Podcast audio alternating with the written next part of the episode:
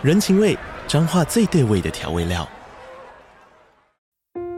人，你在这端，我在那端，各自忙碌又相互牵挂。情，街角的吵杂声传递温暖与思念。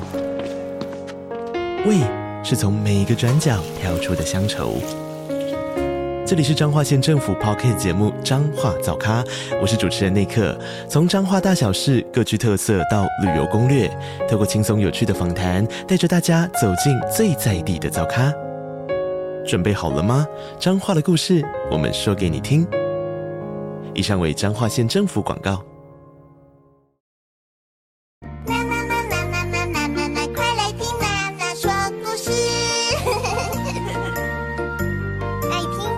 小朋友，打开小耳朵，准备好了吗？今天娜娜要说什么故事呢？今天要说的故事是《浦岛太郎》上集。在很久很久以前，在日本的一个靠海的村庄里，住着一位渔夫，叫做浦岛太郎。浦岛太郎和他的妈妈住在一起生活着，妈妈每天种菜维持他们的生活，然后浦岛太郎呢，就是出海捕鱼，把捕到的鱼拿到市场去卖，赚些钱回来生活。可是啊，最近这段时间啊，浦岛太郎觉得很纳闷呢。尽管他每天太阳公公还没有出来的时候就出海捕鱼，然后一直等到太阳公公下山了，他才回来。可是都一条鱼都捕不到哎，奇怪了，最近是什么日子啊？为什么都捕不到鱼呢？于是浦岛太郎打算去更远的外海看看有没有鱼可以捕。哇！所以今天他来到了外海，这个外海的浪非常的大，哇，这个整个船啊都摇来摇去，都晕船了，很危险。那个浪好大哦！浦岛太郎想说，不行，我不能放弃，因为我一定要捕到鱼，才能拿到市场去卖，赚到钱。于是呢，他就撑着。这个浪，哎，没多久，他终于捕到了一些鱼了耶，好开心哦！我要赶快把这些鱼拿到市场卖。嗯，浦岛太郎一边划着船，一边唱着那首歌：海浪滔滔，我不怕，张起舵儿往前划，撒网下水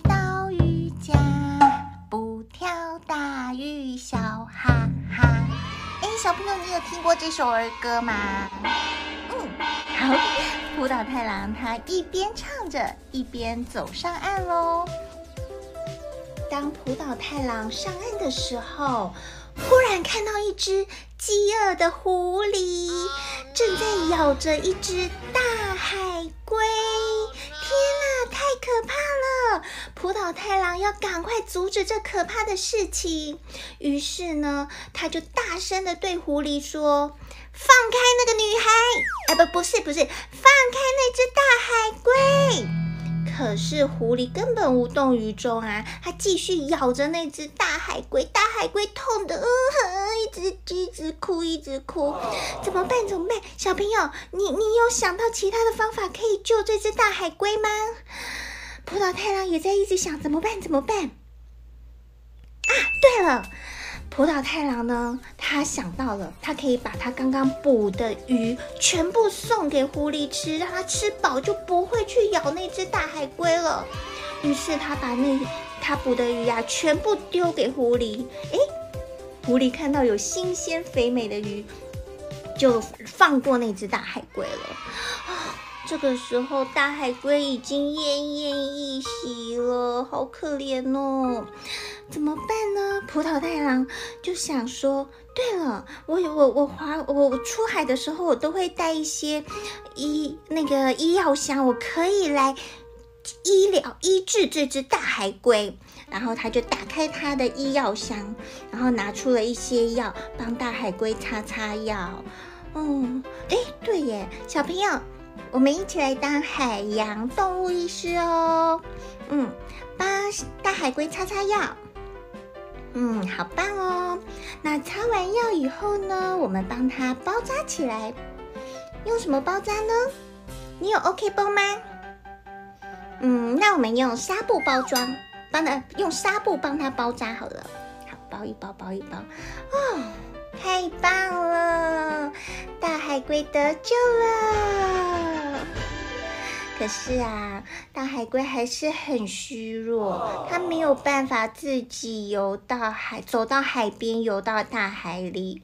于是呢，浦岛太郎就把它抱起来，然后呢，慢慢的走到海边，然后呢，把大海龟放到海里，然后跟他说：“大海龟，下次你到岸上来一定要小心哦。”然后大海龟看看浦岛太郎，跟他点点头，然后又回到他的大海里喽。浦岛太郎一回到家，就迫不及待地告诉妈妈今天发生的事情。嗯，妈妈听了也为善良的浦岛太郎感到开心和骄傲，因为他帮助了被欺负的海龟回到了大海，很棒哦。小朋友，你知道吗？全世界的海龟共有七种哦。在台湾周遭的海域，经常出现的就有五种呢。它们是绿蠵龟、赤蠵龟、榄蠵龟、革龟以及玳瑁啊。这个念妹哦，我以前都念玳瑁哎。小朋友，你念玳瑁还是玳瑁呢？欢迎留言告诉娜娜哦。它们各自有不同的特征，所以下次小朋友你有遇到海龟的时候，可以想一想，看你能不能分辨得出来它是哪一种海龟哦。哦，对了，不管是哪一种海龟啊，根据野生动物保育法，它都是属于保育等级一。的濒临绝种野生动物哦，所以我们是不能去骚扰它、虐待它、捕猎它的，甚至于宰杀它的，否则呢是会有相对应的刑责和罚金哦。哦，所以呀，小朋友，当我们遇到可爱的海龟的时候，我们要记得有五不原则，是哪五不原则呢？跟着娜娜一起说，就是不触碰、不打扰、不喂食、不追逐、不伤害。所以我们要记得这五不原则，才是保护海龟的友善方式哦，小朋友。六月十六日是世界海龟日。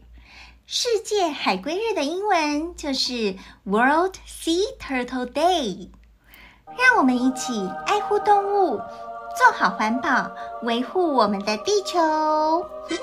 哎啊，对了对了，那那故事还没有说完啦。啊，那那位浦岛太郎啊，他就继续每天的捕鱼生活。